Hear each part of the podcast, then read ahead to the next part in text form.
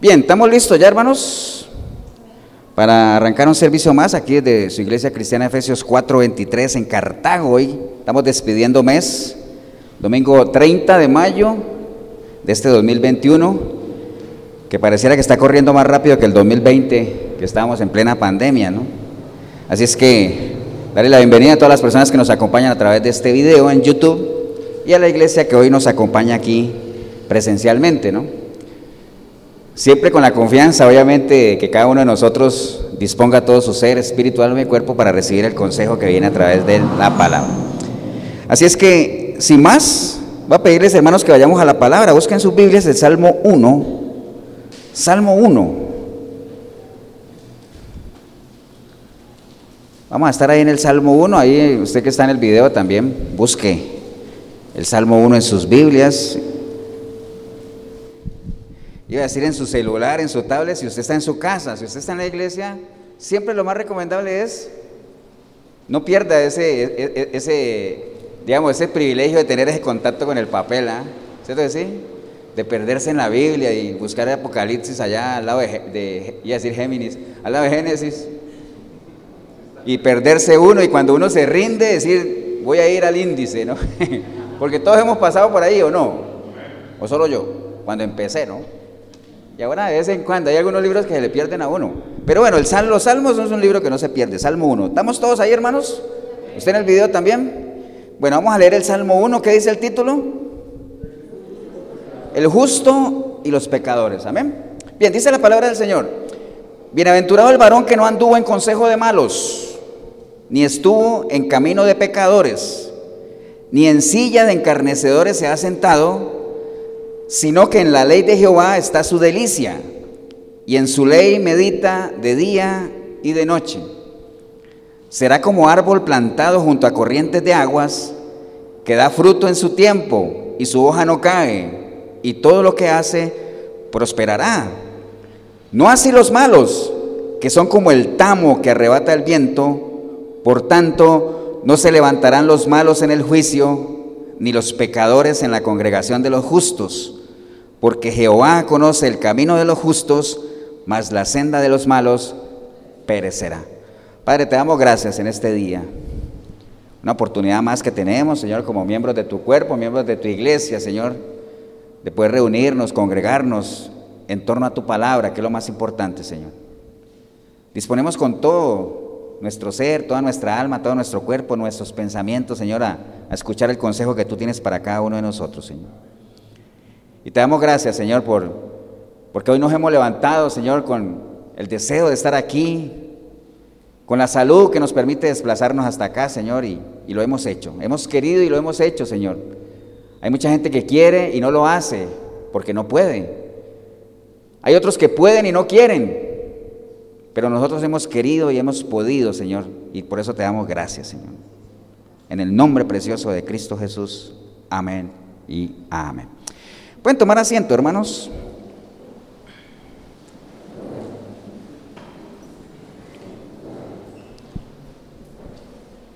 Bien, ya estamos todos acomodaditos.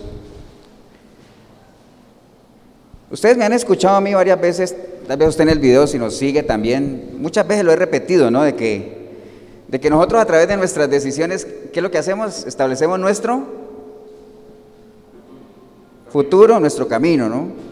Cada decisión que tomamos es como un, es un paso más en ese camino que vamos construyendo, ¿no? Entonces, les he repetido varias veces que eh, hoy estamos donde estamos por las decisiones que hemos tomado en el pasado y dentro de 5 o 10 años estaremos dependiendo de las decisiones que tomemos ahora. O sea, eso ya ustedes lo manejan, pero así, ¿cierto que sí? Nadie dijo amén, pero yo espero que sí. Entonces, eh, nosotros establecemos nuestro camino eh, dependiendo de las decisiones. Si es una decisión buena, pues el camino que estamos nos satisface. Si son decisiones malas, pues Muchas de las cosas que estamos viviendo hoy en día nos avergüenzan, así es. Y en ese caminar, siempre desde el principio, Dios ha establecido que hay dos rutas, hay dos caminos, hay dos alternativas. O sea, eso está establecido ya, ¿no? Allá en el libro de Deuteronomio el Señor dijo, mira, pongo delante de ti el bien, el mal, la vida, la muerte, escoge tú. ¿Cierto que sí? Siempre ha estado esa opción, ¿no? Eso lo conocemos como el libre albedrío, ¿no? Recuerde, el libre albedrío es la capacidad que nosotros tenemos, el ser humano tiene de poder decidir. Dios nos ha dado esa capacidad. Pero el mismo Dios que nos da la capacidad y nos da la opción de decidir, nos hace responsables por lo que decidamos. Entonces no se vale decidir y después culpar a Dios. Y también les he comentado de que la peor decisión que uno puede tomar es la indecisión, ¿no? Dejar que otros decidan por uno. Todo eso ya lo hemos, lo hemos visto, que está, está muy relacionado con, con, lo que, con lo que vamos a ver hoy. Entonces, hay que ser personas de decisión, pero hay que tomar buenas decisiones basadas en una buena información. Principios básicos de la iglesia, ¿no? Entonces, todos los días nosotros nos encontramos con esa doble opción de, de qué camino tomar, ¿no? ¿Qué hago? ¿Me voy a la derecha o me voy a la izquierda? Todos los días usted puede tomar la decisión de, agarrar un camino que lo lleva a la alegría o que lo lleva a la tristeza, que lo lleva a la vida o que lo lleva a la muerte, tanto en lo natural como en lo espiritual.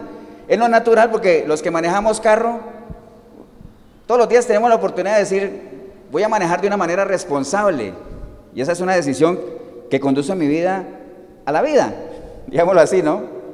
A, prevenir la muerte o a acelerar la muerte, pero hay otra gente que maneja de una manera tal que que tal vez está dando pasitos hacia que en cualquier momento le puede pasar algo y puede llevarlo a una muerte natural, ¿no?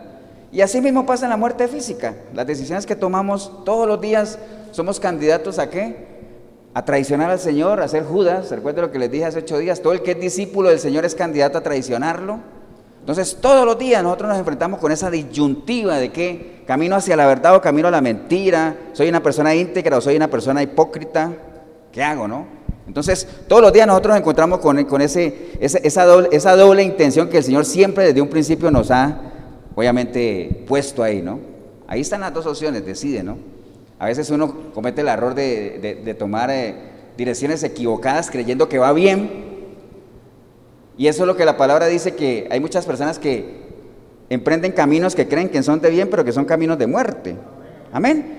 Y a veces hay personas que saben que van mal, y eso no es suficiente porque no se conforman con ir mal, sino que en ese ir mal arrastran a otra gente que lo sigue. Puede ser familia o puede ser gente de la misma iglesia. Ustedes han visto que hay gente que se sale de la iglesia y no se van solos, sino que se llevan su cola. ¿Han visto, no? ¿Han visto esos casos? Eso pasa, ¿no? Entonces como que no se conforman con eso. Eso es lo mismo del hombre pecador. El hombre pecador, recuerden que una vez hablamos de la levadura, ¿se acuerdan? Que la levadura es algo microscópico, pequeñito, porque es un hongo, y un poquito de levadura es suficiente para qué? Para leudar toda la masa. Igual funciona el pecado.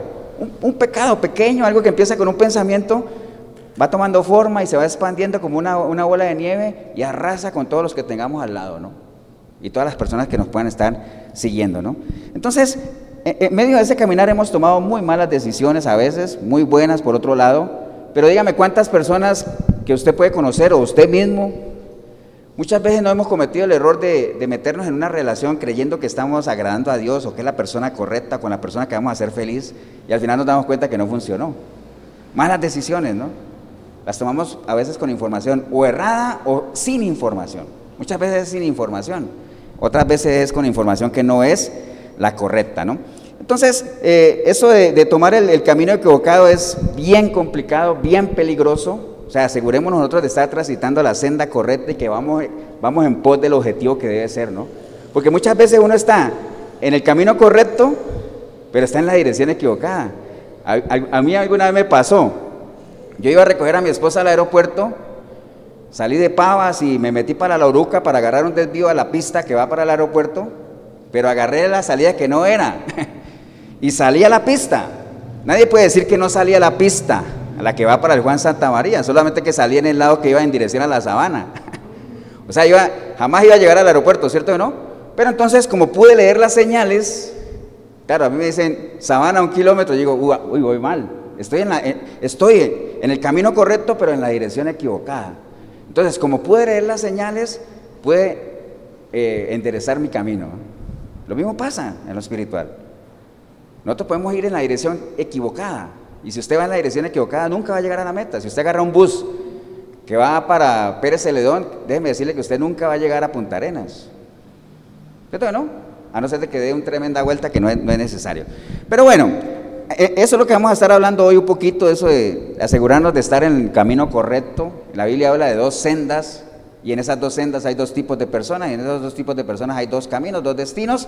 Yo cuando estaba viendo eso que decía el justo y el pecador, como lo dice el Salmo 1, dos personas, dos caminos, dos destinos. Yo dije, después de que había puesto el título, yo dije, uy, me acordé que había una novela que decía, eh, dos mujeres, un camino. Yo decía, qué, qué feo, ¿ah? ¿Te acuerdan? Si se ríen todo es porque la vieron, ¿ah? Qué barbaridad. Pero bueno, cierre ese paréntesis. Hablemos un poquito de los salmos, porque acabamos de leer un salmo, ¿no? Los salmos son lecturas muy, muy agradables, ¿cierto que sí? Los salmos son bonitos. ¿Qué es un salmo? Es un cántico, es un himno, ¿no? ¿Cuántos salmos hay? ¿Cuántos? 150 salmos. Son 150 salmos. Eh, como les decía, los salmos pertenecen a los libros poéticos de la Biblia. Los libros poéticos de la Biblia son cinco. Aparte de los salmos, ¿cuál es el otro? Cantar de los cantares. ¿Qué más? Proverbios. ¿Qué más? Eclesiastés. ¿Qué más? Falta uno. Job. Esos son los cinco libros poéticos de la Biblia, del cual los salmos hacen parte, ¿no? Entonces hay salmos que son muy famosos. ¿Cuál es el salmo más famoso?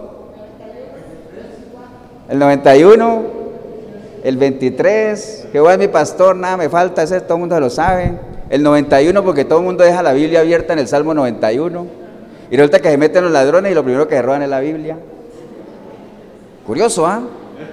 Entonces hay salmos que son más conocidos que otros, ¿cierto? El Salmo 1 es muy conocido también. Ahora, esta pregunta está buena. ¿Cuál fue el primer salmo que se escribió? ¿Cuál fue el primer salmo? ¿Ah? ¿Cuál? Cualquiera diría que el Salmo 1, pero no. Sí, pero no. Dicen por ahí, estaba leyendo un poquito del asunto de los salmos, que, por ejemplo, el Salmo, el, Salmo 1 no es que esté al principio porque fue el primero, porque el Salmo más antiguo es el Salmo 90, que contiene una oración de Moisés. dice que se remonta por allá como el año 1400 antes de Cristo, el Salmo 90. Y el último, probablemente, porque recuerda que todo eso es especulación, el último probablemente es el Salmo 137. Dice que, ¿se Dice que fue escrito, eh, que habla de junto a los ríos de Babilonia, el, que hay hasta una canción en inglés, eh, the river, ¿me acuerdan? Que hay mucha gente que no sabe y dice, pasó, yo no sabía que es Sí, esa canción habla del Salmo 137, entonces ese fue el último. Ahora, el Salmo 1 está ahí por una razón, una razón, porque este tema es un tema bien importante, el Salmo 1. ¿Quién escribió el Salmo 1? Te embarcaste, porque si bien David escribió la mayoría de los salmos, el Salmo 1 no se sabe quién lo escribió. La Biblia no es clara en saber quién escribió el Salmo 1.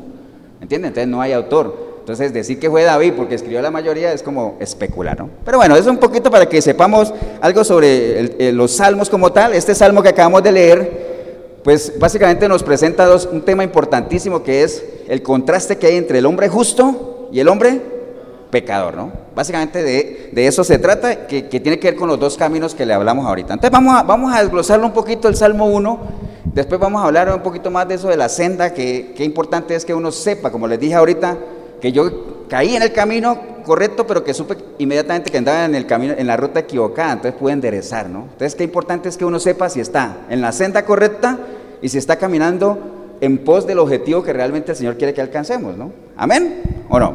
Bien, el Salmo 1 empieza con una frase que dice, bienaventurado el varón, bienaventurado el varón.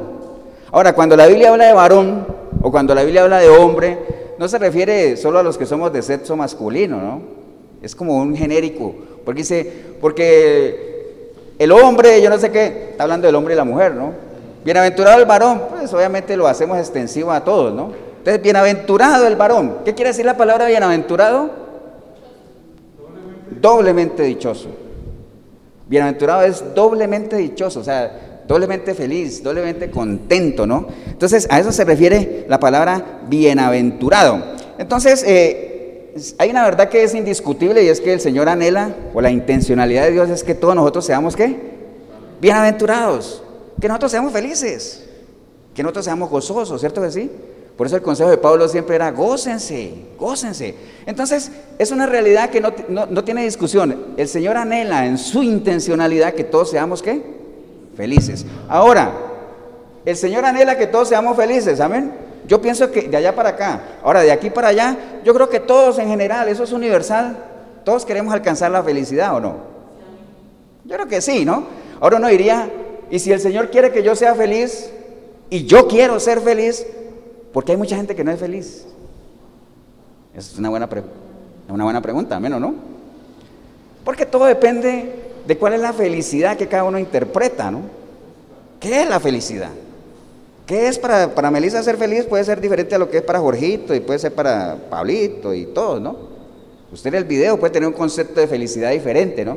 La mayoría de la gente cree que la felicidad es la ausencia de sufrimiento, la ausencia de problemas, el tener propiedades, el, digamos, el, tener sobreabundancia, eso es felicidad. Si yo, tuve, yo me ganara la lotería sería feliz. Bueno, yo conozco, he visto reportajes en la televisión de gente que se ha ganado la lotería y maldicen el día que se la ganaron. Porque hoy son unos desgraciados. O sea, no tienen gracia. ¿Cierto que sí? Ha pasado así. Eso es lo que la Biblia habla también a veces como los deseos engañosos, ¿no? Un deseo engañoso que es aquello que tú crees que si lo alcanzas, eres pleno, o sea, te sientes a gusto, lleno, satisfecho, pero cuando lo alcanzas te das cuenta de que no era lo que tú querías. Si yo estuviera con esa mujer, sería el hombre más feliz. Y cuando estás con ella dices, uy, maldigo el día que la conocí. Cosas de esas. Igual las mujeres con los hombres. ¿Entienden? Son deseos engañosos. Entonces, ¿por qué la, mayoría de la gente no es feliz? Porque el concepto que uno tiene de felicidad, la gente cree que es la ausencia de problemas, que es todo eso. Entonces, en este sistema en el que estamos, de tanto dolor, de tanta escasez, de tanta injusticia, bajo esa perspectiva de felicidad, es muy difícil que seamos felices. Porque hay escasez, porque hay injusticia, porque hay de todo, ¿cierto? Así? Es muy difícil. Entonces, ¿cuál es la verdadera felicidad? Bueno, no tiene que ver nada el Señor cuando dice, bienaventurados ustedes, no tiene nada que ver con que si tenemos o no tenemos, o no tiene nada que ver si, hay problemas o no hay problemas, no tiene nada que ver con eso. La verdadera felicidad de la que el Señor habla tiene que ver con qué? Con una sólida, sana, fuerte, bien fundamentada relación con Él. Esa sana relación con Él te permite tener qué? Contentamiento. ¿Acuerdan lo que es tener contentamiento? Que Pablo decía, yo he aprendido a tener contentamiento, decía Pablo, que ahora con esto, ya voy contigo Miguelito, ahora con esto de la, de la pandemia, hay una palabra que se puso de moda mucho que es la resiliencia o algo así, ¿no? ¿Resiliencia es que se llama? Resiliencia, y todo el mundo habla de resiliencia y wow, hay que ser resiliente y todo eso. Y digo, pero ¿cuánto hace que Pablo lo dijo?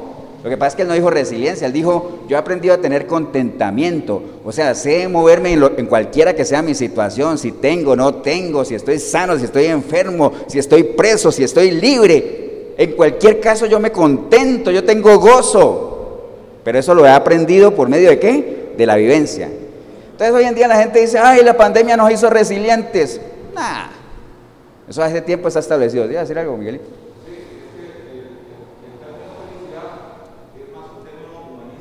¿El término qué? Felicidad, sí.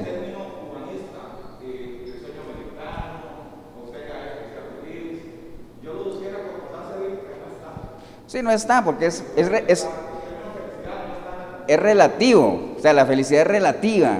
Cada uno, cada uno tiene su, su concepto de felicidad, entonces si lo alcanza, es feliz, si no, no. Exacto, estar gozoso. Entonces, ¿qué pasa? Este sistema en el que vivimos nos enseña que la verdadera felicidad depende de alcanzar aquello que nos falta. Entonces, si yo tengo nueve y no tengo el diez, no soy feliz, no estoy completo. Entonces, ese ir en pos de lo que me falta me impide disfrutar lo que tengo. ¿Se acuerdan de Eva? Eva estaba en el paraíso, tenía el hombre ideal, ¿no? ¿Por qué puedo yo decir que Eva tenía el hombre ideal? ¿Por qué era no? Pues no porque era el único, no, hombre.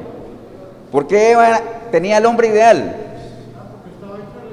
Porque ese hombre estaba hecho a la imagen y semejanza de Dios. Yo pensé que ahorita iba a decir que porque no tenía suegra. No, no, no, no era por eso. No era por eso, ahorita. Era porque Adán estaba hecho a imagen y semejanza de Dios. ¿Amén o no? Entonces tenía todo, tenía todo un paraíso, podría moverse, sojuzgue todo, póngale nombre a todo, disfruten. Pero ¿qué pasa? Vino el enemigo y le hizo una contraoferta de lo que ya Dios había dicho que no. Dice, pero es que a ti te falta algo, te falta probar de ese fruto del bien y del, del conocimiento, ¿no? Porque el día que lo pruebes, se te van a abrir los ojos y vas a ser igual que Dios. Entonces ella comenzó a pensar, uy, es cierto, a mí me falta ser igual que Dios. y comenzó a codiciar eso, ¿no? Entonces, exactamente eso es lo que nos mueve la sociedad hoy en día. Ir en pos de qué? De aquello que nos falta. Tú tienes un carro del 2020 y no lo disfrutas, ¿por qué? Porque yo quiero uno del 2021. Ustedes no han visto a esa gente que tiene un chuzo ahí, como dicen aquí en Costa Rica, de teléfono y dice, es que yo quiero el otro, el que salió, el que esta semana lanzan y hacen las filas teniendo un buen teléfono. Pero bueno, es, otro tema, ¿no? Ahora, dice, pastor, ¿y eso es pecado? No, pero es que esa es la realidad en la que, en la que nos movemos, ¿no? Entonces, por eso, es la verdadera felicidad para irnos, eh, lo que decía eh, Miguelito, de que es algo tan relativo, lo que es bueno para uno no es bueno para el otro. Entonces, por eso el Señor habla de contentamiento, habla de gozo. Y el verdadero gozo, la verdadera felicidad bíblica, llamémoslo así, depende de una relación con Él y de que nosotros entendamos que, Dios es lo único que necesitamos. Amén o no. Entonces, yo por aquí tenía un versículo que es el Salmo 4, versículo 7, dice, tú diste alegría a mi corazón, mayor que la de ellos cuando abundaba su grano y su mosto, o sea, cuando abundaba la comida, ¿no? En paz me acostaré y así mismo dormiré porque solo tú, Jehová, me haces vivir confiado. Esa es la única confianza que nosotros necesitamos para ser felices, ¿no? O, imaginen la gente que tiene cantidad de posesiones, terrenos, tiene de todo. ¿Ustedes creen que todos ellos son felices? Hay gente que no es feliz. Usted ha visto esos actores de Hollywood con tanta plata y se suicidan, ¿no? ¿Se acuerda de Robin Williams? Yo lo veía en las películas, alegre, y solo bastaba con verlo y uno decía, wow, ese señor transmite alegría. Se suicidó, deprimido, lo, problema, lo que sea, ¿no? Entonces, eso pasa. Entonces, cuando el Señor dice, bienaventurado el varón, ese es el anhelo de Él, la intencionalidad de que nosotros seamos, ¿qué? Dichosos, que nosotros seamos alegres, que seamos felices, que disfrutemos. Amén. Pero ¿de qué depende de eso? Sigamos leyendo, ¿no? Bienaventurado el varón dice, que no anduvo en consejos de malos. Entonces, el primer consejo, ¿no? Y comenzamos a ver las características que debería tener una persona para que pueda ser bienaventurada, ¿no?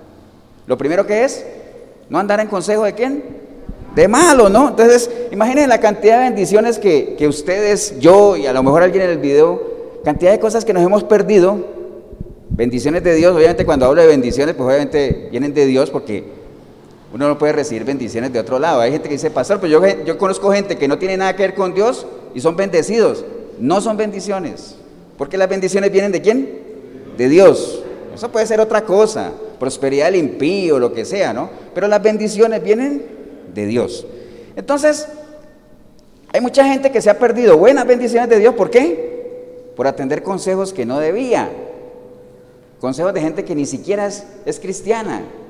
O peor aún, consejos de gente que se dice que es cristiana, pero que no lo son. Entonces, uno no puede abrir su corazón a cualquiera, ¿me entiende? No se puede abrir su corazón a cualquiera. ¿Ustedes se acuerdan del rey aquel que lo vinieron a visitar y entonces él comenzó a mostrar sus tesoros y mire todo lo que yo tengo, mire todo, todo esto es mío, ¿se acuerdan? Pues a los 15 días llegaron y lo, saquearon. ¿Por qué? Porque uno no puede mostrar sus tesoros o hay que mostrárselos dependiendo de quién sea, ¿no? Entonces hay mucha gente que le gusta atender qué? Consejos de gente que no debería, ¿no? Y aquí la palabra dice que no anduvo en consejo de quiénes? De malos, ¿no? Ahora, el problema no son los consejos, porque la palabra sí nos, nos dice que hay que atender los consejos. De hecho dice, en la multitud de consejeros, ¿qué pasa? Ahí hay sabiduría. Y en lo secular usted y yo hemos escuchado un, dicho que dice que el que no escucha consejos no llega viejo, ¿cierto? Entonces, el tema no es recibir consejos.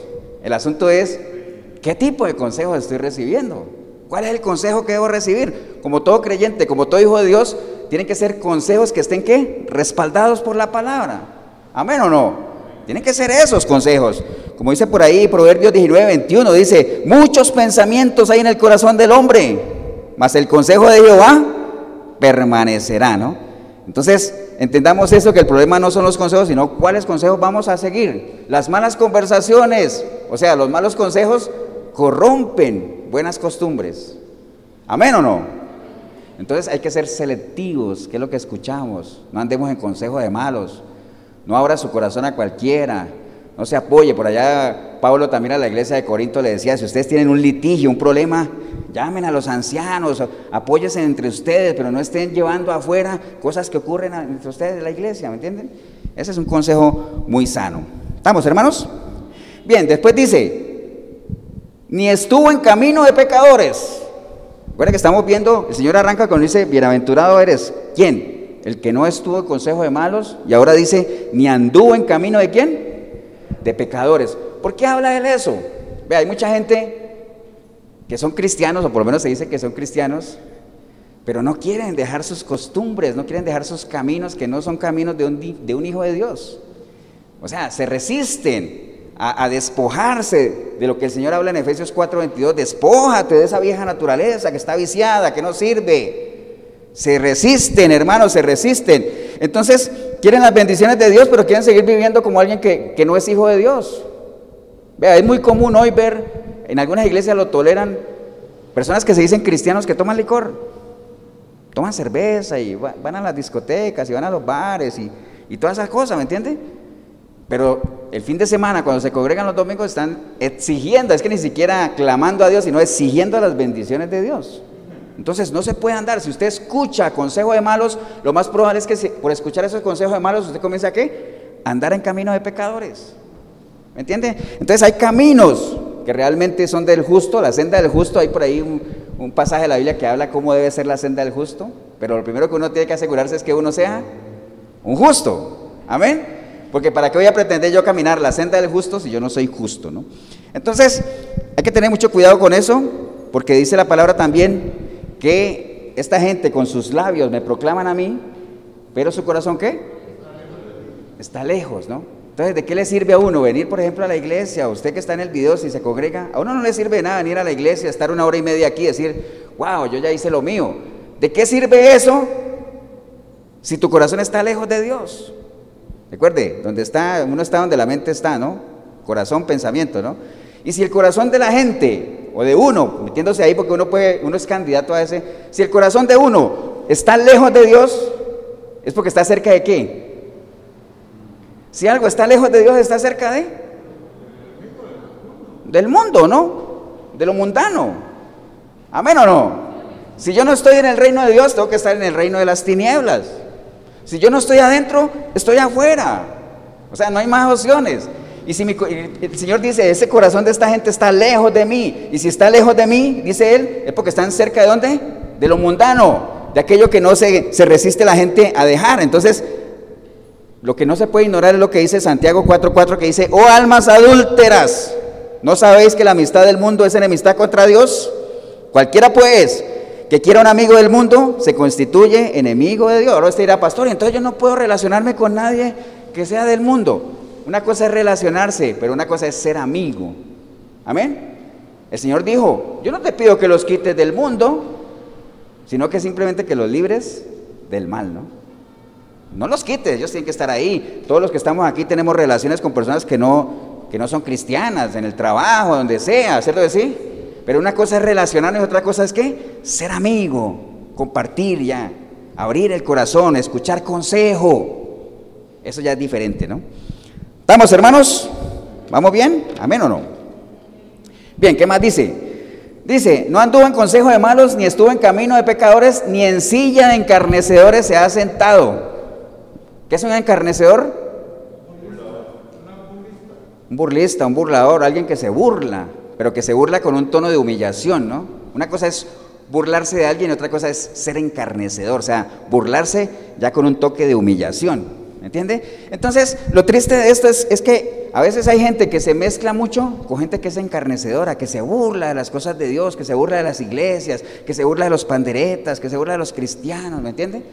Se burla. ¿Y, qué hace uno con ese tipo de gente? ¿Qué hace uno ahí? Y a veces te ponen a escoger entre ese tipo de amistades y Dios y la gente se va por, por ese tipo de amistades y desechan a Dios. Se van por, porque es más importante ser popular que Dios. Es más importante divertirme que Dios. ¿Me entiende? Entonces hay que tener mucho cuidado con eso. No sentarnos en sillas escarnecedores. Amén, hermanos. Entonces, eh, ni tampoco te ponen a escoger y, la gente se va por ahí para, no ser excluido de grupo, para no perder amistades. ¿Entiende? Por eso el Señor dice, búscame a mí primero. Todo lo demás vendrá solo, pero búscame a mí. Segunda de Timoteo 2.11 dice, palabra fiel es esta. Si somos muertos con Él, también viviremos con Él. Si sufrimos, también reinaremos con Él. Si le negamos, Él también nos negará. Si fuésemos infieles, Él permanece fiel porque Él no puede negarse a sí mismo. Amén. Entonces, no se, no se siente en silla encarnecedora, o sea, no se siente con gente ahí, no, cuando dice no se siente ya sentarse a comentar cosas y chistes, reírse de lo que Dios llora, ¿me entiende? O sea, no caigamos en eso. ¿Estamos hermanos? Entonces, vimos tres consejos ahí. No escuches consejo de malo, no andes en camino de pecadores, no te sientes en silla encarnecedores. Entonces, ¿qué debo hacer? ¿Cuál es la característica del justo? Bueno, dice la palabra ahí, sino que en la ley de Jehová está su delicia. En la ley de Jehová está su delicia. Y después dice, y en su ley medita de día y de noche. Está su delicia. ¿Qué es una delicia? Todos sabemos qué es, es una delicia, ¿no? Todos sabemos que es, es un deleite, ¿no? Piensen ustedes en algo que les cause deleite. Bueno, algunos se podrían haber imaginado una buena olla de carne ahí, o una buena película, música que les guste. Si vamos a lo espiritual, el relacionarse con las cosas de... Son cosas que causan deleite. Ahora, ¿qué es un deleite? Mire, según el diccionario, el diccionario deleitarse es producir alegría o gozo, placer del ánimo. ¿Qué cosas te producen deleite? Piensen eso, nada más, lo que les acabo de decir ahorita. Entonces, a eso se refiere que uno tiene que deleitarse con la ley de Jehová, ¿no? ¿Han, visto un salmo que dice, deleítate en Jehová? ¿Y él? ¿Y él qué? Considerará las peticiones de tu corazón. Que yo les dije alguna vez que uno usa la segunda parte cuando uno va a felicitar a alguien, feliz cumpleaños y que el Señor eh, conceda las peticiones de tu corazón, ¿de acuerdo? Porque esa parte es la más bonita. Pero eso es una enseñanza incompleta. La enseñanza completa es deleítate en Jehová. Y entonces Él concederá las peticiones de tu corazón pero hay que deleitarse. Y lo que pasa es que para deleitarse, para que sea algo que le genere a uno gozo, contentamiento, alegría, placer, para eso hay que amar eso. Uno no se puede deleitar en algo que no ama. Amén. Entonces, en eso hay que deleitarse. Él dice, se deleita. ¿Y en qué se deleita? En la ley de Jehová. ¿Cuál es la ley de Jehová? Su palabra, su voluntad. Esa es la ley de Jehová. Hay que deleitarse en la palabra. Los que son míos, dice el Señor, escuchan mi voz. Amén. Y no solamente la escuchan, sino que la reconocen. Eh, pero no solamente es deleitarse, sino que dice que en ella hay que meditar de día y de noche, ¿no? Ahora, ¿qué es meditar? Aquí tengo la definición de lo que es meditar, vean. Meditar, porque acuérdense que meditar, hay dos tipos de meditación, ¿se acuerdan, no? Una es la que usan los, esos que, que, que cierran los ojos y se levantan en el aire, esa es otra cosa. Pero meditar, dice, pensar y considerar un asunto con atención y detenimiento, ¿para qué? para estudiarlo, comprenderlo bien, formarse una opinión sobre ello o tomar una decisión. Eso es meditar. Entonces cuando, el Señor nos dice, medita en la palabra, nos está invitando a eso. ¿A qué? A que nosotros eh, obviamente la estudiemos, pensemos en ella, eh, la comprendamos, nos formemos una opinión global de ella y eso nos permita tomar decisiones. Todo eso yo lo puedo resumir en qué? Si yo la palabra la, leo, la entiendo, la medito, eh, me creo una opinión de ella eh, y, eso me ayuda a tomar decisiones, ¿eso lo puedo resumir en qué? ¿En que la palabra yo tengo qué? Juan 5.39. Escudriñarla, eso es escudriñar. Escudriñar la palabra es eso, leerla, analizarla, pensarla, comprenderla, meditar sobre ella, hacerme una opinión y que eso que yo estoy entendiendo me ayude a qué? A tomar decisiones. Eso es escudriñar la palabra. Por eso es que el Señor dice, escudriña las escrituras.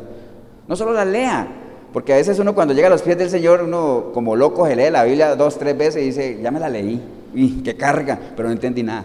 Pero está bien, ¿entiende? Porque uno cree que eso es. No, hay que, hay que escudriñarla. Entonces nos pide, deleítate en la palabra, deleítate en la ley de Jehová y medita en ella de día y de noche. ¿Qué quiere decir? En todo momento hay que estar en comunión con la palabra.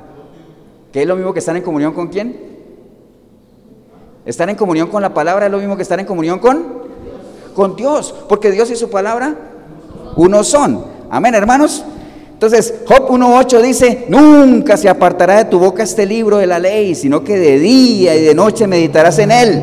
¿Para qué? Para que guardes y hagas conforme a todo lo que en él está escrito, porque entonces harás prosperar tu camino y todo te saldrá bien. Eso es lo que nosotros queremos, esa parte, esa parte final nos, gusta. Sí, pastor, yo quiero que, que, yo haga prosperar mi camino y que todo me salga bien. ¿Qué tengo que hacer? Pues entonces medita en la palabra, entendiendo ya lo que es meditar, ¿no? De día y de noche. tenla presente, tenla consciente, o sea, que haga parte de tu diario vivir, que te ayude a tomar decisiones. Amén o no. ¿Qué más dice ahí? Dice, y si hace eso, y si obviamente se deleita en la palabra y, en su ley, medita de día y de noche, dice que será como árbol plantado junto a corrientes de agua. Wow, será como árbol plantado junto a corrientes de agua. ¿Qué simboliza en la palabra el agua? Bueno, ya eh, les dije, en la misma pregunta les dije la respuesta. Voy a cambiarla, voy a retroceder un poquito. ¿Qué simboliza en la Biblia el agua? La palabra. ¿Qué cargas son ustedes? Porque acuérdense que el Señor dice, el que no naciere de qué? Del agua y del espíritu, no puede traer el reino de Dios. Otra, otra versión dice, el que no naciere de la palabra y del espíritu. Entonces el agua simboliza qué? La palabra de Dios. Entonces dice que nosotros vamos a ser como árboles que plantados junto a corrientes de agua. O sea, plantados aquí en los ríos de Dios. O sea, ¿qué, es lo que, ¿qué es lo que nutre un árbol? ¿Qué es lo que nutre la raíz? El agua, la tierra, todo eso. Pero el agua es un, factor bien clave. ¿Cierto que sí? Entonces, ¿qué es lo que nos debería alimentar a nosotros? El agua. El agua, la palabra. Amén, hermanos, o no? Esto mismo que acabamos de leer está en otro versículo que está en Jeremías 17:5, muy parecido. Dice, así ha dicho Jehová, maldito el varón que confía en el hombre y pone carne por su brazo y su corazón se aparta de Jehová. Dice, será como la retama en el desierto. La retama es como un arbusto que crece en, zonas muy áridas. Zonas que son como que uno dice, wow, ahí que va a crecer, pues ahí crece la retama. Eh, la retama en el desierto, y no verá cuando viene el bien, sino que morará en los sequedales en el desierto, en tierra despoblada y deshabitada. Bendito el varón que confía en Jehová y cuya confianza es Jehová, porque será como el árbol plantado junto a las aguas que junto a la corriente echará sus raíces y no verá cuando viene el calor, sino que su hoja estará verde y en el año de sequía no se fatigará ni dejará de dar fruto. Imagínense qué, sería mejor por un árbol que estar sembrado junto a una corriente de agua. ¡Wow! Eso lo mejora, ¿ah? porque puede venir la sequía, puede venir lo que sea y nunca le va a faltar el alimento. ¿no? Entonces, en la medida que nosotros estemos aquí plantados en la palabra de Dios, o sea, mientras tengamos fundamentos, mientras echemos raíces, eh, en la roca que es Cristo, nada nos mueve. Amén. Pero si usted es plantado por allá en una tierra hostil, como el, oyente aquel que dice que cae la semilla, pero como está entre espinos y como no saca raíz, entonces por un momento está bien, gozoso, pero después, como no tiene raíz, entonces viene y se lo lleva cualquiera. ¿Entiende? Entonces hay que ser así. Entonces nosotros vamos a ser plantados como árboles junto a corrientes de agua y dice que da su fruto a su tiempo, que da su fruto a su tiempo. Bueno, más de una vez lo hemos hablado, ¿no? Todo lo que nace, crece, está llamado a qué? A dar frutos. De hecho, hay varios versículos que dice que el árbol que no da fruto será cortado y echado al fuego, ¿no? Y el que no dé frutos, pues le será quitado su ministerio, lo que sea, y dado a aquel que sí dé frutos. ¿Entiendes? los frutos es algo muy importante. ¿Por qué son importantes los frutos? Porque son lo único que se puede, o sea, que no se puede copiar. ¿Para qué? Ah, que no se pueden copiar, dices tú, como los dones, que sí, está bien. ¿Qué más? Para reproducirse. ¿Qué más? Hay una razón por la cual los frutos son claves. Porque son visibles. Pero ¿qué más? Cuando se los digan van a decir, ¡ay, pastor! ¿Ah? Eso, Jorgito. Acuérdate que usted que es mi Timoteo. Porque por los frutos vamos a ser conocidos. No solamente por Dios, sino por el enemigo también. El enemigo nos va a conocer por los frutos. dice, pastor, ¿y dónde sacó eso? Bueno, acuérdese una vez que unas personas vieron unos endemoniados, ¿se acuerdan? Y dijeron, le dijeron al endemoniado, en el nombre del Cristo que predica Pablo, te ordenamos que salgas. ¿Se acuerdan? Y entonces los endemoniados dijeron, eh, eh, imagino al endemoniado así como diciendo, a ver, y haciendo así, ¿no? Diciendo, bueno, a Cristo conocemos, y a Pablo también, pero ¿este quiénes son? Y dice que les dieron una sopapiada tremenda. Entonces, los frutos son importantes hasta para que el enemigo nos conozca. ¿Me entienden? Entonces, por los frutos vamos a ser conocidos. Entonces, dice que nosotros vamos a hacer qué? Árboles que vamos a dar fruto, pero no cualquier fruto, un buen fruto. ¿Y cuándo? A su tiempo. Recuerde que un fruto dado antes de tiempo se echa a perder, amén. Pero también un fruto dado después de tiempo se echa a perder también. Entonces hay que dar fruto a qué? A su tiempo. Cada uno tiene que saber cuál es su tiempo, ¿no? Como decía el Señor, mi hora aún no llega, mi tiempo todavía no es. Cada uno tiene que comenzar a identificar qué? su tiempo. ¿Cuál es el tiempo de dar fruto? Ahora usted dirá, pastor, ¿y cómo sé eso? Pues que comienza, que, se haga visible lo que habla la palabra en Gálatas 5:22, ¿no? Benignidad, paz, gozo, templanza, fe, amor. Todas esas son cosas que tienen que ser visibles, porque acuerde que uno como reconoce un árbol por el fruto, ¿no? ¡Wow! Ese árbol es de mango, ¿por qué? ¿Cómo supiste? ¿Y no lees los mangos? Está bien, qué artista, ¿no?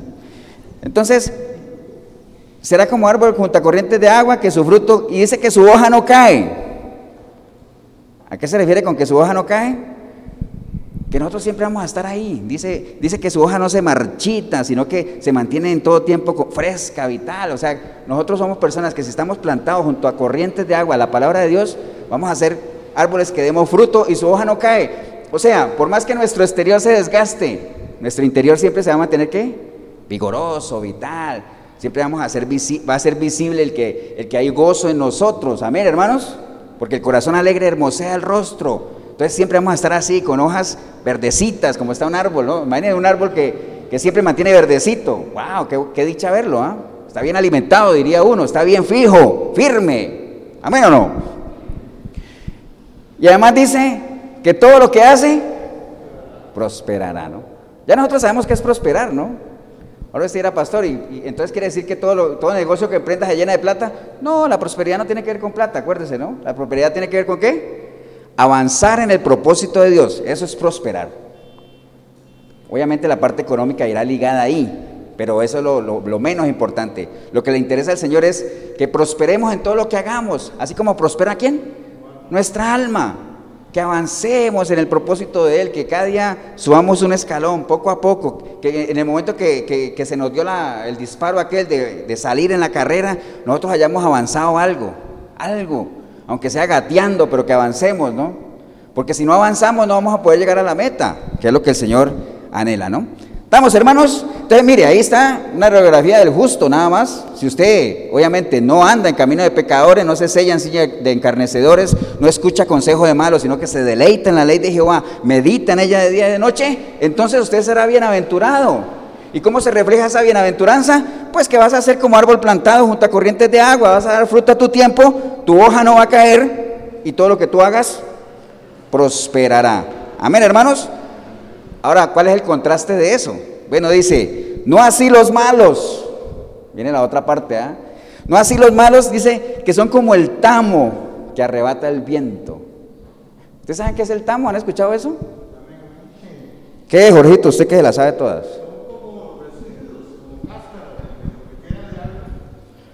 Ese es el tamo.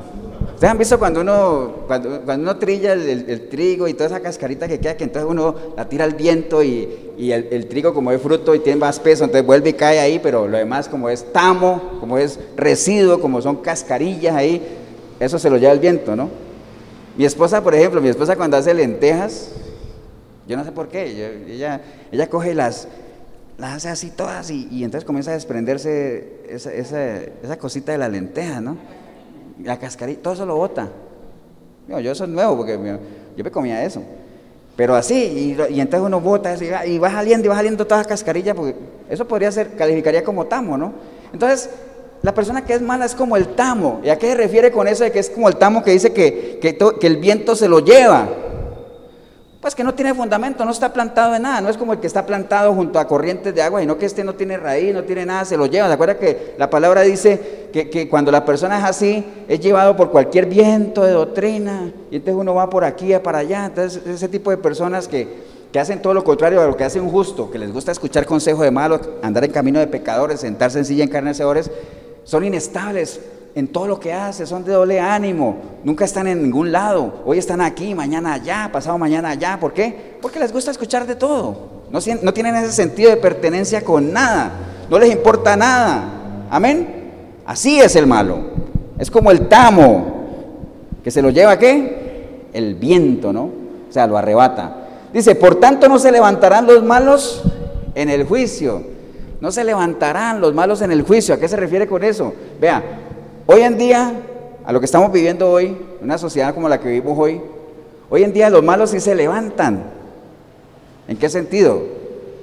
Pues usted ve que la gente que hace cosas que realmente Dios desaprueba, golpea mesa, inclusive hay gente que presiona a tal punto grupos fuertes, que cambian hasta las leyes y todo. Amén. O sea, que a lo bueno llaman malo y a lo malo llaman bueno y tienen poder de convocatoria y todo eso, y hoy en día sí se levantan. Amén. Pero dice aquí la palabra que en el día del juicio, ¿qué pasa? No se levantarán. No se levantarán. ¿Por qué? Porque ese es el día que realmente viene el juicio de Dios. Ahí no es que decir, no, día si no, pasó. No, Señor, es que eh, yo sé que esto no te gusta a ti, pero mira la cantidad de gente que sí está de acuerdo. No, Señor, lo que Dios dijo no es no.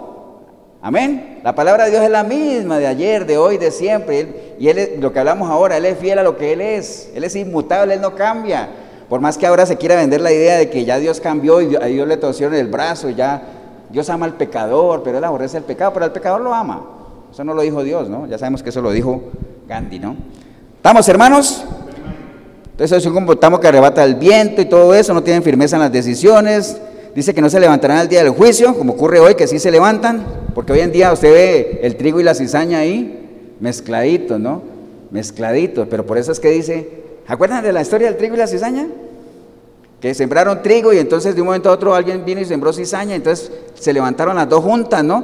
Y entonces decía, ¿qué hacemos? ¿La cortamos? Y dice, no, no la corten, porque son muy parecidas, no sabemos cuál es cuál. Déjenla que crezca. Y en el día de la siega vamos a saber quién es quién. Porque acuérdense que el trigo tiene fruto, entonces el trigo se dobla. La cizaña no tiene fruto, entonces mantiene erguida, orgullosa. Entonces, como no, se dobla, ahí es donde viene la ciega. Amén. Pero hay que esperar hasta cuándo? Hasta el juicio del Señor. Entonces, esa es una, realidad. Llegará el momento en que el Señor va a llegar ahí a juzgar, ¿no? Y también dice ahí Dice, ni los pecadores en la congregación de los justos. Dice, no se levantarán los malos en el juicio, ni los pecadores en la congregación de los justos. ¿Qué quiere decir eso? Cuando llegue el día del Señor, ustedes saben que los justos, los que anhelamos estar en ese grupo, vamos a ir a una eterna congregación con Él. ¿Amén o no? Pero ¿quiénes? Los justos. Ahí en esa congregación no tiene cabida los pecadores. Amén. Por eso habla ahí de que dice, ni, los pecadores en la congregación de los justos. Entonces va a llegar ese momento en que realmente el camino, tanto del justo como del pecador, vamos a llegar hasta el final, pero va a llegar un momento en que unos para acá y otros para acá, ¿no? Cuando el Señor dice, tráiganme aquí, ¿se acuerda de las ovejas y los cabritos? Unos a la izquierda, otros a la derecha. Entonces así va a ser la separación. Entonces, para que lo sepan nada más. Dice, porque Jehová conoce el camino de los justos, mas la senda de los malos perecerá, ¿no? Entonces, hay una parte en Proverbios 10, no lo busque nada más, no lo busque porque lo voy a, leer algunas cosas rápidas. Proverbios 10, o si quiere anote el versículo, anote todo Proverbios 10 si es que usted anota. Eso es otra cosa, es bueno traerse una hojita para anotar, ¿no? A veces hay cositas que uno debería anotar. Proverbios 10 dice, contraste entre el justo y el malo. Vean, lo voy a leer a la velocidad del rayo algunas cosas nada más. Dice, el hijo sabio alegra al padre, pero el hijo necio es tristeza para la madre. Miren los dos contrastes. Ahora, si usted dice, pastor, yo le causo tristeza a mi madre, bueno, entonces tú estás ahí, entre, entre el hijo necio. Jehová no dejará padecer hambre al justo, mas la iniquidad lanzará a los impíos. La mano negligente empobrece, mas la mano de los diligentes enriquece. Hay bendiciones sobre la cabeza del justo, pero violencia cubrirá la boca de los impíos. El que camina en integridad anda confiado, mas el que pervierte sus caminos será quebrantado. En los labios del prudente se halla sabiduría, mas la vara es para las espaldas del falto de cordura. La hora del justo es para vida, mas el fruto del impío es para pecado. En las muchas palabras no falta pecado, mas el que refrena sus labios es prudente. Los labios del justo apacientan a muchos, mas los necios mueren por falta de entendimiento. Lo que el impío tiene, eso le vendrá, pero a los justos les será dado lo que desean. Como pasa el torbellino, así el malo no permanece, mas el justo permanece para siempre. El temor de Jehová aumentará los días, mas a los años de los impíos serán acortados. El camino de Jehová fortalece al perfecto, pero es destrucción a los que hacen maldad. Los labios del justo saben hablar lo que agrada, mas la boca de los impíos habla perversidades. Mire, les leí alguno nada más, pero todo el Proverbios 10 está lleno de comparaciones del uno con el otro, ¿no? Acuérdese, el justo y el pecador, dos personas que caminan diferente y que al final van a tener un destino diferente. Ahora usted dirá, pastor, y entonces, ¿no hay esperanza para el pecador? Claro que sí. ¿Cuál es? que se arrepienta, que le entregue su vida a Cristo y que deje de ser un pecador para que se convierta en un justo. Amén. Entonces, en línea a todo eso que hemos venido hablando, hermanos, hay un interés muy particular del Señor de que nosotros andemos en la, en la senda correcta. La intencionalidad de Dios, ¿cuál es? Que nadie se pierda. Amén. Que nadie se pierda. ¿Y quién es el que se pierde? ¿Quién se pierde? ¿El que se sale de qué? Del camino. ¿Cierto así? Entonces, hay, un interés particular del Señor a que nosotros para nada nos salgamos del camino. Obviamente que no. Dice el Salmo 32, 8, dice, te haré entender y te enseñaré el camino en el que debes andar. Sobre ti fijaré mis ojos, dice el Señor. Entonces, esto de andar por el camino correcto, como, como les puse ahora rato que decía, mira, yo voy por el camino incorrecto, no voy a llegar a donde yo quiero llegar. Entonces, esto es bien importante, ¿no? Es muy importante porque andar por el camino correcto es lo único que nos garantiza que llegar a donde queremos llegar. ¿A dónde queremos llegar todos? A la vida eterna, ¿no? El fin de la fe, ¿cuál es? La salvación. Todos queremos llegar allá. Entonces tenemos que asegurarnos de andar por la senda correcta. Amén, hermanos. Entonces, hoy más que nunca se hace muy necesario lo que, lo que el Señor por medio de Jeremías le hablaba al pueblo, ¿no? Recuerda que Jeremías 6:16 dice la palabra así. Recuerda que en la época de Jeremías el pueblo andaba medio chueco, ¿ah? medio torcido. Pero obviamente el Señor movido a misericordia siempre mandaba a sus profetas para que advirtieran, porque esa era la función del profeta, ¿no? Denunciar y amonestar la corrupción, el pecado, arrepiéntanse, enderecen sus caminos. Entonces, Jeremías, una de las cosas que más le advertía al pueblo, lo que pasa es que más adelante ustedes van a ver que el pueblo no le hizo caso. Pero él decía así, así ha dicho Jehová, paraos en los caminos y mirad, y preguntad por la senda antigua, cuál sea el buen camino y anden por ella, y entonces hallaréis qué? Descanso a vuestras almas. Entonces, la obediencia siempre tiene recompensa, siempre, ¿no? Siempre hay recompensa. Enderecen su camino, anden por ahí, y entonces ustedes van a tener qué? Descanso para vuestra alma, ¿no? Entonces, eh, hoy, hoy estamos exactamente igual que eso. Se hace necesario que nosotros hagamos un alto en el camino. Mire, esta pandemia que venimos atravesando, si de algo nos ha servido es para que nosotros, ¿qué? Hagamos un alto en el camino, ¿no? Ese acelere que traíamos, como que hay gente que ni le gustaba estar en la casa, pues ahorita estás ahí todo el día, ¿no? Hay mujeres que clamaban a Dios, Señor, que mi marido esté aquí, y ahora ya no saben qué hacer con él. Hay que saber lo que uno pide, ¿eh? Pero si algo nos ha servido eso, ¿para qué? qué? Hagamos una pausa, ¿no? Parémonos en nuestros caminos, meditemos, ¿no? Entonces, eh, hoy en día se hace cada vez como que más importante eso que, Jeremías le, hablaba al pueblo, ¿no? De que retomemos el camino que ya ha sido trazado. Hay muchos que se han desviado. ¿Cuántas personas no se han salido del camino en esta pandemia el año pasado? ¿Y sabe qué es lo más triste? Que todavía no han enderezado la senda. Todavía no. Siguen desviados, ¿no? acuérdate que esto no es como el Waze, que uno, el, el uno se sale y él le dice, te saliste, ah bueno, entonces recalculando, recalculando, recalculando, entonces vuelve y lo endereza uno, ¿cierto que sí? Así, así funciona el Waze, ¿no? Pero aquí, si uno se sale del camino, si tú no clamas al Señor, aunque Él te diga, analiza tu camino, analízalo. Y por más que estés afuera, clama a mí. Y yo enderezaré tu senda. Pero así es necesario que cada uno lo piense y se ubique, ¿no? Entonces, e, es necesario eso, que nosotros abandonemos tantas cosas que, mire, ¿cuántas iglesias no se han desviado ahorita con todo esto de la tecnología y todo ese asunto y, han dejado lo, bonito, lo que les decía el Señor a, los fariseos, ¿se acuerdan? Entonces están colando el mosquito y se están tragando el camello, o sea, están dejando por fuera lo más bonito de la ley, la misericordia, la justicia, amén, todas esas cosas, ¿no?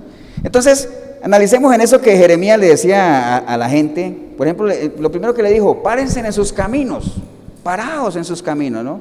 Hagan un alto. Cada uno de nosotros tiene que hacer un alto, hermanos. Hay que hacerlo. Una pausa. Porque recuerde, ¿qué son los caminos? En la vida de uno, ¿qué son sus caminos? Las decisiones que ha tomado, la forma en la que está viviendo, lo que cree. Todo eso hace parte de los caminos de cada uno, ¿no? Entonces, eh, la vida pasa, vea, a una velocidad que uno, ahorita les decía, hoy ya es 30 de mayo, ya mañana es 31, esta semana es junio, se nos vino el Día del Padre, ya viene el Día de la Madre por ahí, y cuando menos pensemos, ya las vitrinas están llenas de qué? De Navidad, ¿no? Cuando menos lo pensemos. Entonces, esta vida que vivimos pasa así rapidísimo, rapidísimo, y lo que menos nos da chance es de que nosotros nos paremos de nuestros caminos, que analicemos qué es lo que estamos viviendo, cómo estamos caminando. Entonces, ahí es donde venía el consejo. Hagan un alto, párense, lo primero. Un alto, párense en esos caminos, analícenlo, deténganse, hagan una pausa.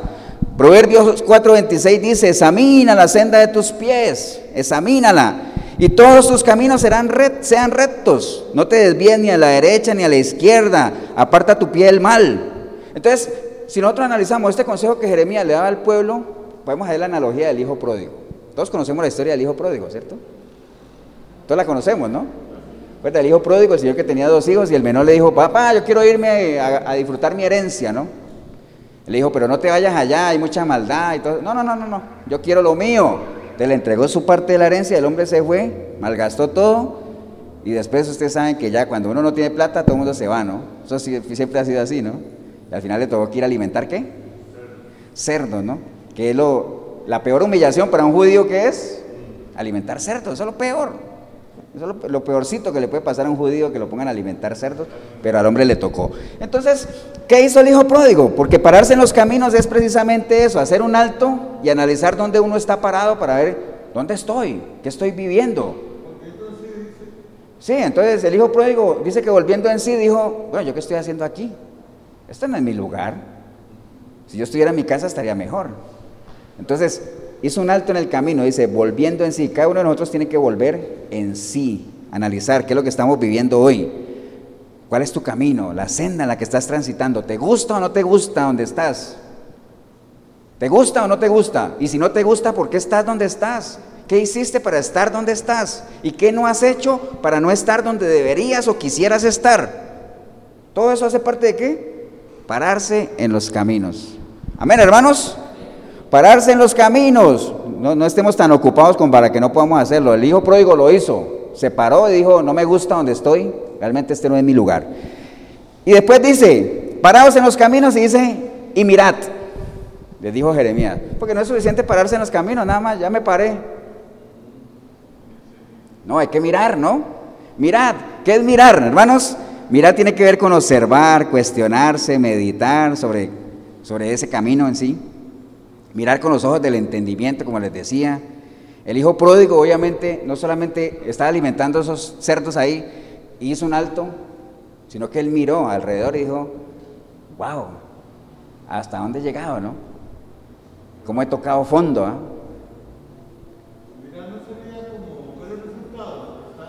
Sí, mirar es, es que mirar es analizar, o sea, es que una, acuerda cuando dice, cuando el Señor decía, es que esta gente teniendo ojos no ven, ¿se acuerda?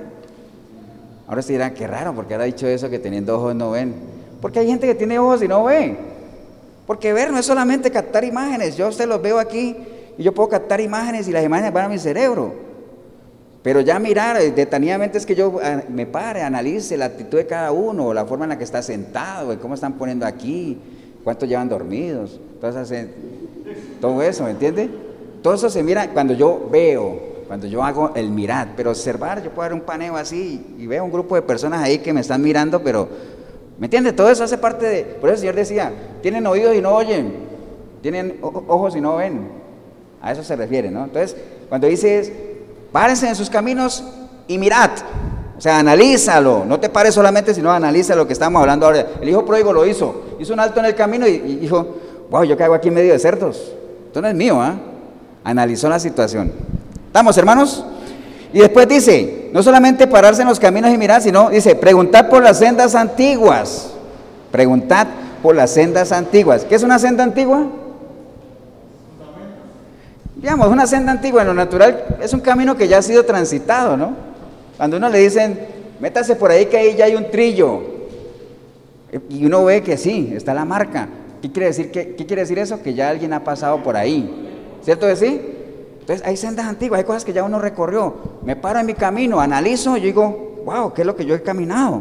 ¿Qué es lo que yo he recorrido? ¿Por dónde he pasado? Experiencias que ya he vivido. Hay cosas que son rescatables, hay otras que no. ¿Entiende? Y entonces dice, preguntad por la senda antigua. ¿A quién habría que preguntarle por la senda antigua? A Dios mismo. ¿ah? Porque uno le puede preguntar a la gente, pero la gente te puede dar un consejo de qué? Lo que hablaba ahí, no entres en consejos de malos Porque hay gente que te puede dar un consejo y te puede guiar por caminos que ellos consideran que son buenos, pues ya la Biblia dice que a lo mejor esos caminos son de muerte. Entonces, no nos la juguemos, preguntemos directamente a quién. A Dios. Preguntemos directamente a Él, ¿no? Amén, hermanos.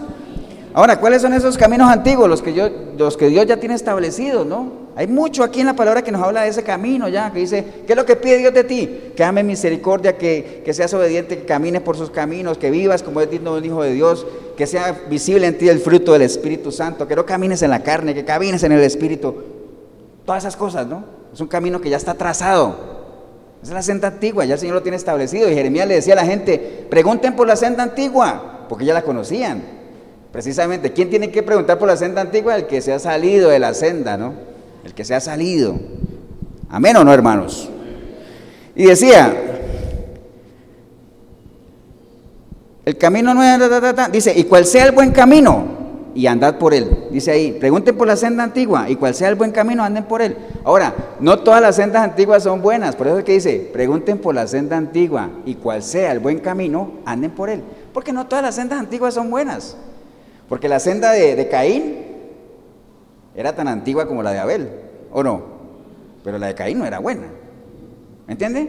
Entonces uno tiene que preguntar por la senda antigua y cuáles sean los buenos caminos, las buenas sendas, caminen por ahí. Cosas que, que, sean rescatables, cosas que nosotros sepamos que agradan a Dios, que nos han servido para crecer, que nos han fortalecido como personas, como familia, como siervos, como hermanos. Volvamos ahí lo que el Señor decía en el libro de Efesios, ¿no? Vuelvan a las primeras obras.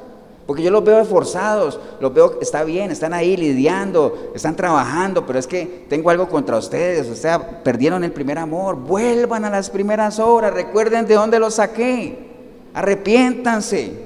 Amén. Y no les está hablando de pecados, sino arrepiéntanse de las cosas que sabiendo que son buenas y no hacen, que también es pecado, aunque son pecados que no son de muerte, ¿no? ¿Estamos, hermanos? Entonces, por ejemplo, el hijo pródigo volvió en sí, analizó la situación y él sabía cuál era la senda antigua. ¿Cuál era la senda antigua para él? Estar en su casa, con su papá. Amén, ¿no? Entonces él dijo, wow, yo mejor voy a regresar a mi casa y, le pido perdón a mi papá y que me contrate como un jornalero, porque yo sé que he pecado contra Dios y contra él. Entonces él sabía cuál era la senda antigua, pero no solamente la sabía, sino que dice, pregunten por la senda antigua y cuál sea el buen camino, anden en él. Entonces él sabía cuál era la senda antigua y no solamente lo pensó, lo analizó, dijo, yo debería hacer esto, sino que lo hizo. Amén. Él no pensó, dijo, yo debería regresar a mi casa y pedirle perdón a mi papá. No lo pensó, lo hizo. Fue a su casa. Porque de nada sirve preguntar por la senda antigua, reconocer la buena senda y no andar por ella. ¿De qué sirve? De nada. No sirve de nada. Amén, hermanos. Si usted lleva un caminar que no le satisface, a usted no le sirve de nada que usted haga un alto en el camino, analice la situación, diga, mira, no, qué mal camino he recorrido, pero hay cosas que son rescatables, tengo que enderezar mi senda, de nada te sirve si no la enderezas y si no vas por las sendas que ya conoces, ¿no? ¿Estamos hermanos? Porque hay gente que profesa conocer a Dios, pero con sus hechos, ¿qué pasa?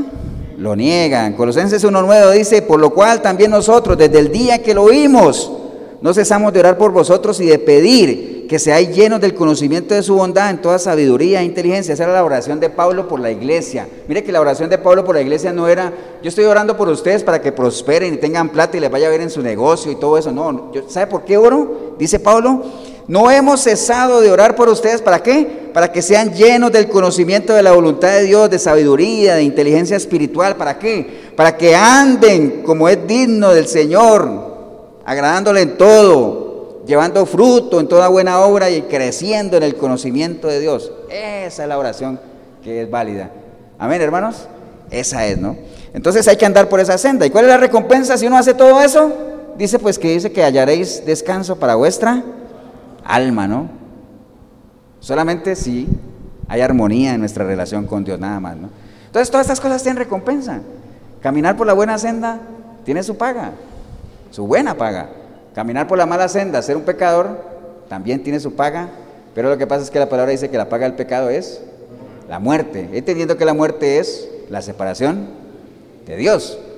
Y ya sabemos que cuando uno muere separado de Dios, pues lo que le espera es sufrimiento eterno, amén, hermanos. Entonces, por ahí va el asunto, ¿no? Entonces, eh, una mala decisión que se cometió en ese tiempo de Jeremías es la misma decisión que se comete hoy cuando a la gente se le advierte, camine en los caminos del Señor, acérquese al Señor, entréguele su vida a Cristo, arrepiéntase. ¿Sabe qué le dijo la gente a Jeremías? Cuando él les dijo, miren la senda antigua y caminen por ella. ¿Qué le dijo la gente a Jeremías? Dijo, pues no andaremos. Escuchen a los profetas, a los atalayas. ¿Qué dijo la gente? Pues no escucharemos, como dice la gente hoy mismo. Entonces, ya sabemos lo que le pasó al pueblo allá en Jeremías, se fue en cautiverio, ¿no? Entonces es una mala decisión realmente de la gente no arrepentirse y escoger el camino que sabemos que es el camino de perdición, ¿no? Porque acuérdense que aquí hay dos caminos nada más, como hablamos al principio, y al que usted decida ir, de ahí nadie lo saca, si es que muere ahí.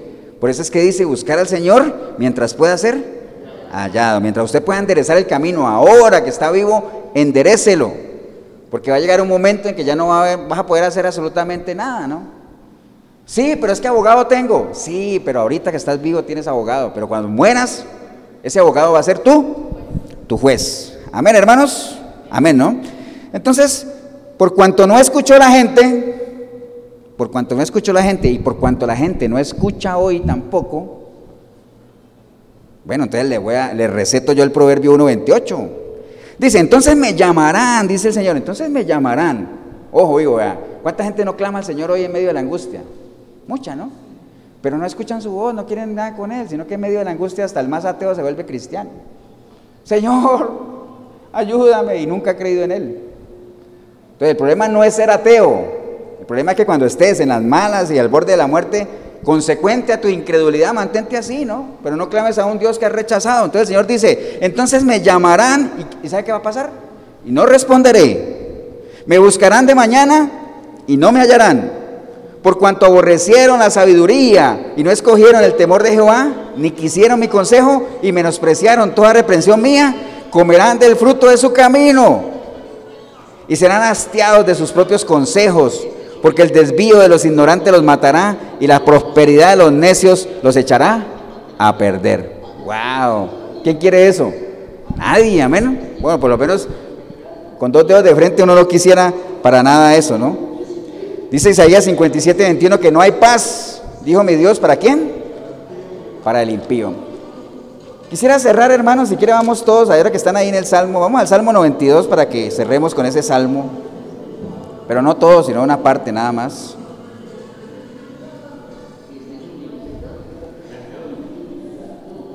Salmo 92. Salmo 92. ¿Me regalaron una amén si estamos ahí todos? Bien, terminamos con este salmo nada más. Dice el Salmo 92. ¿Cuántos salmos son? Ah, está bueno. Salmo 92 dice la palabra del Señor. Bueno es alabarte, oh Jehová. Amén. Esas son oportunidades. No desaprovechen esa oportunidad para decir amén. Bueno es alabarte, Jehová. Amén, hermanos. Y cantar salmos a tu nombre, oh Altísimo. Anunciar por la mañana tu misericordia y tu fidelidad cada noche. En el decacordio y en el salterio, en tono suave, con el arpa, por cuanto me has alegrado, oh Jehová, con tus obras en las obras de tus manos me gozo. Lo que decía Miguelito ahora, esa es la palabra, gozarse, ¿no? Cuán grandes son tus obras, oh Jehová, muy profundos son tus pensamientos. El hombre necio no sabe y el insensato no entiende esto. ¿Por qué no sabe y no entiende? ¿Por qué el hombre necio no sabe y el insensato no entiende nada de lo que estamos hablando ahí? ¿Por qué? ¿Porque son brutos? No, pero no tienen la capacidad. Porque el que nos capacita, ¿quién es? El Espíritu Santo, amén. Y no lo tienen, entonces no tienen la capacidad. Entonces todo esto es locura. Dice, cuando brotan los impíos como la hierba y florecen todos los que hacen iniquidad, es para ser destruidos eternamente. Mas tú, Jehová, para siempre eres altísimo, porque he aquí tus enemigos, oh Jehová, porque he aquí perecerán tus enemigos, serán esparcidos todos los que hacen maldad. Pero tú aumentarás mis fuerzas como las del búfalo seré ungido con aceite fresco y mirarán mis ojos sobre mis enemigos, oirán mis oídos de los que se levantaron contra mí, de los malignos. El justo florecerá como la palmera, crecerá como cedro en el Líbano, plantados en la casa de Jehová, en los atrios de nuestro Dios florecerán, aún en la vejez fructificarán, Estarán vigorosos y verdes para anunciar que Jehová, mi fortaleza, es recto y que en él no hay injusticia. Mire, mire, mire, mire cómo se enlaza eso con lo que leímos ahora cuando dice que dice que nosotros vamos a ser plantados, ¿cierto? Y que vamos a crecer como cedros. Ustedes saben que el cedro es una de las ¿qué? Es una de las maderas que más duras que hay, ¿no? Entonces vamos a crecer como cedros. Y dice que en los atrios vamos a florecer y aún en la vejez vamos a fructificar y estaremos vigorosos o verdes y verdes, lo que quiere decir que nuestra hoja, ¿qué pasa? Nunca caerá, como leíamos allá, ¿de acuerdo? Porque estamos plantados junto a corrientes de agua, a ver. Entonces vamos a florecer y nunca nuestra hoja va a caer. Estaremos vigorosos y verdes para anunciar que Jehová, mi fortaleza, es recto. Entonces ahí está. La Biblia realmente está llena de qué? de advertencias en cuanto a lo que le espera al uno y al otro, ¿no? Todo depende de quién, de cada uno. Pongo delante de ti dos caminos, escógelo. ¿Por cuál quieres transitar? Eso sí, el que decidas transitar y si llegas al final en ese camino, pues el destino que te espera es el que ya conoces también de lo que hemos hablado hoy. Amén, hermanos. Pónganse de pie, vamos a darle gracias al Señor. Padre, te damos gracias en este día, Señor la oportunidad que hemos tenido, Señor, de meditar en estas dos opciones que siempre nos has dado, Señor. Caminar en búsqueda de la vida o caminar en búsqueda de la muerte. Caminar en búsqueda tuya, Señor, o darte la espalda. Siempre está la opción. Somos candidatos a escoger lo uno con lo otro. Escoger lo bueno depende de qué? De la información que tengamos en nuestra mente. Así es que te damos gracias por tu palabra, que es la que nos alimenta, Señor. La que nos anima, nos, exhorta, nos redarguye, nos prepara para hacer buenas cosas, buenas obras, buenos caminos, buenos frutos, buen testimonio. Te damos gracias, Padre Santo, por ella, Señor. Y si hubiera alguna persona hoy aquí, en este lugar, o ahí en el video, que usted hoy ha entendido, usted hoy ha entendido que realmente su caminar no tiene nada que ver con la justicia de Dios, totalmente apartado. O sea, has vivido una vida loca, desenfrenada, escupiendo, pisoteando el rostro del Señor, menospreciando lo que la palabra habla de aquellos que, lo que nos espera aquellos que confiamos en ti, Señor. Si ese es el caso suyo, hombre o mujer, que hoy has entendido que realmente estás en contravía, totalmente en dirección contraria hacia lo que Dios señala, bueno, estás vivo, estás viva, es tiempo, puedes enderezar tu senda. Dice que el brazo del Señor no se ha cortado. Y en el momento que tú clames a Él, Él responderá. La primera oración que tú hagas, que es la del arrepentimiento. Así es que ahí donde está, dígale usted, Señor Jesús, en este día, Señor. He escuchado tu palabra, Señor, y hoy he entendido que realmente estoy viviendo en un mundo de injusticia, Señor. Entendiendo que la justicia es tu voluntad o sea que no estoy haciendo tu voluntad para nada, estoy viviendo satisfaciendo mis propios deseos, Señor. Deleitándome en mí mismo menos en ti, Señor. Pero hoy he entendido, Señor, que si yo anhelo alcanzar las promesas que tú tienes para tus hijos, yo debo encaminar mi camino, Señor. Enderezar mi senda, Señor. Y para eso necesito que me ayudes, Señor. Por eso clamo a ti hoy arrepentido, arrepentida como nunca antes, Señor para que tú me perdones, Señor. Que tu sangre me limpie de todo pecado. Y tu Espíritu Santo pueda venir a mí y haga de mí hoy una nueva criatura, Señor. Que por medio de ese Espíritu Santo yo pueda tener la capacidad de poder buscarte, conocerte, entenderte, valorarte, Señor. Ser un testimonio vivo de que hay poder en ti para transformar vidas, Señor. Tantas cosas que podría hacer, Señor, y que hoy estoy dispuesto a hacer. Por eso bendigo el momento que decidí venir a este lugar o escuchar esta prédica, Señor, porque empecé a escucharla, a verla o vine sin ti, pero ahorita te recibo como mi único y suficiente Salvador. Te doy gracias, Padre, en el nombre precioso de Cristo Jesús. Amén y amén. Vamos a un aplauso, hermanos, al Señor.